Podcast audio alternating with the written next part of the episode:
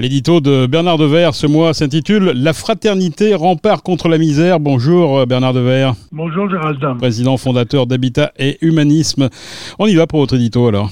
Oui, fraternité contre la misère. Et cette misère ne cesse d'assaillir rejetant les plus vulnérables dans des lieux si fermés que ne file que le ressenti amer de ces lasses interrogations. Quand parviendra-t-on à s'en sortir?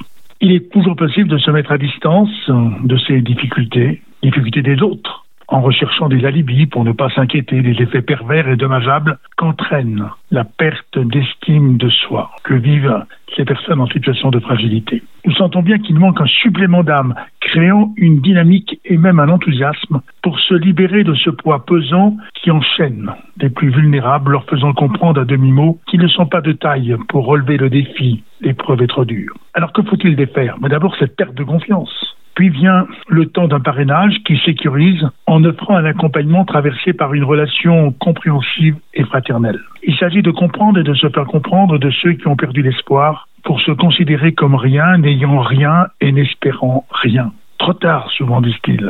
Ils n'osent plus demander. D'aucuns ne font même pas valoir leurs droits, ce qui n'empêche pas ces jugements absurdes présentant les pauvres comme des profiteurs. Le mouvement Athélique Monde a souligné fort judicieusement la nécessité de ne pas laisser se répandre ces propos infects, iniques. Pour remettre debout ceux qui sont écrasés par la vie, la justice s'impose. Mais quelle justice?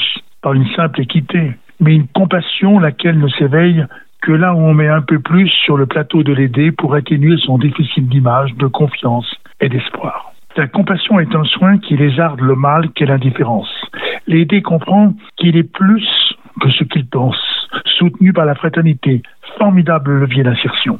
Semaine écoulée rencontrant en bordure d'un jardin public deux familles roms abritées sous des tentes déchirées ne laissant aucune place à l'idée de vacances, je suis touché par le regard d'une des mamans. Son visage marqué par une grande lassitude a perdu tout éclat mais a gardé une grande noblesse.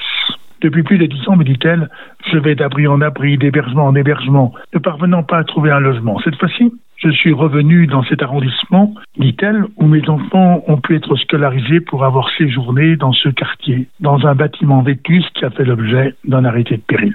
Me connaissant un peu, elle me demande si j'accepterais de baptiser son enfant. Il pleure toute la nuit, dit-elle. J'ose lui dire doucement que ce ne sont pas les eaux du baptême qui feront que son bébé ne pleurera plus. Elle me sourit.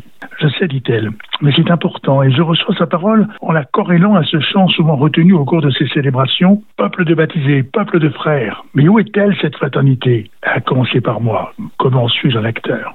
L'espérance, si elle ne traduit pas ici et maintenant une bonne nouvelle qui renouvelle la vie, alors quelle est-elle Un futur, une parenthèse, au pire une illusion. Mais est-ce notre foi? En quittant cette famille, j'étais accompagné du maire d'arrondissement. Une personne habitant un immeuble résidentiel en face de ce campement interpelle l'élu. Cela suffit. Faut faire partir ces gens. Ils n'ont pas de place ici. Cette situation n'est pas normale. Oh, c'est vrai, ajoute le représentant de la mairie. Non, dit-elle, vous n'avez pas compris. Ce qui n'est pas normal, c'est que vous tolériez qu'ils puissent s'installer dans notre quartier, qu'ils aillent ailleurs, ailleurs, comme si la misère ne suffisait pas. Il faut encore qu'elle soit aggravée par les voix du mépris et de l'indifférence. Allez, ne restons pas sourds à l'oreille du cœur qui seul fait entendre l'urgence de la fraternité. Merci Bernard Devers pour euh, cet édito euh, poignant et puis on vous retrouve le mois prochain pour un, un nouvel édito. Merci beaucoup. Merci Charles.